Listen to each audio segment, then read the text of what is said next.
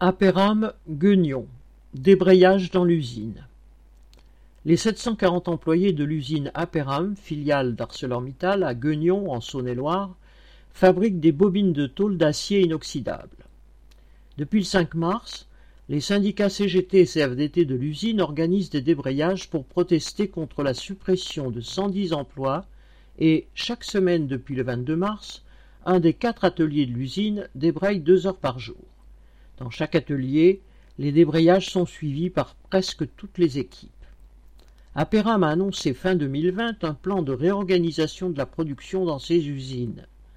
Un tiers de la production de l'usine de Guignon doit partir à l'usine belge de Genk et une partie de la production de l'usine de Pont-de-Roide dans le Doubs devrait être déplacée à Guignon, ce qui permettrait au passage de supprimer des postes aussi bien à Pont-de-Roide, 70 sur 120, qu'à Guignon, 110 sur 740. Ce n'est pas un manque de rentabilité qui pousse le patron à cette réorganisation.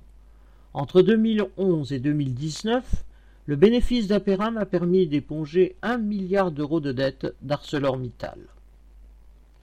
Correspondant Hello.